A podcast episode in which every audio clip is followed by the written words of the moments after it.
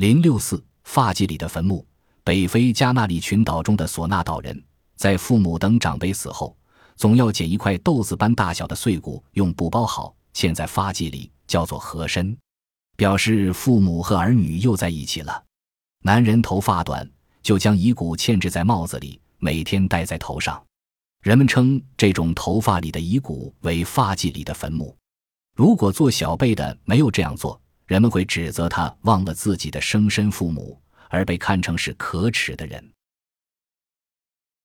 本集播放完毕，感谢您的收听，喜欢请订阅加关注，主页有更多精彩内容。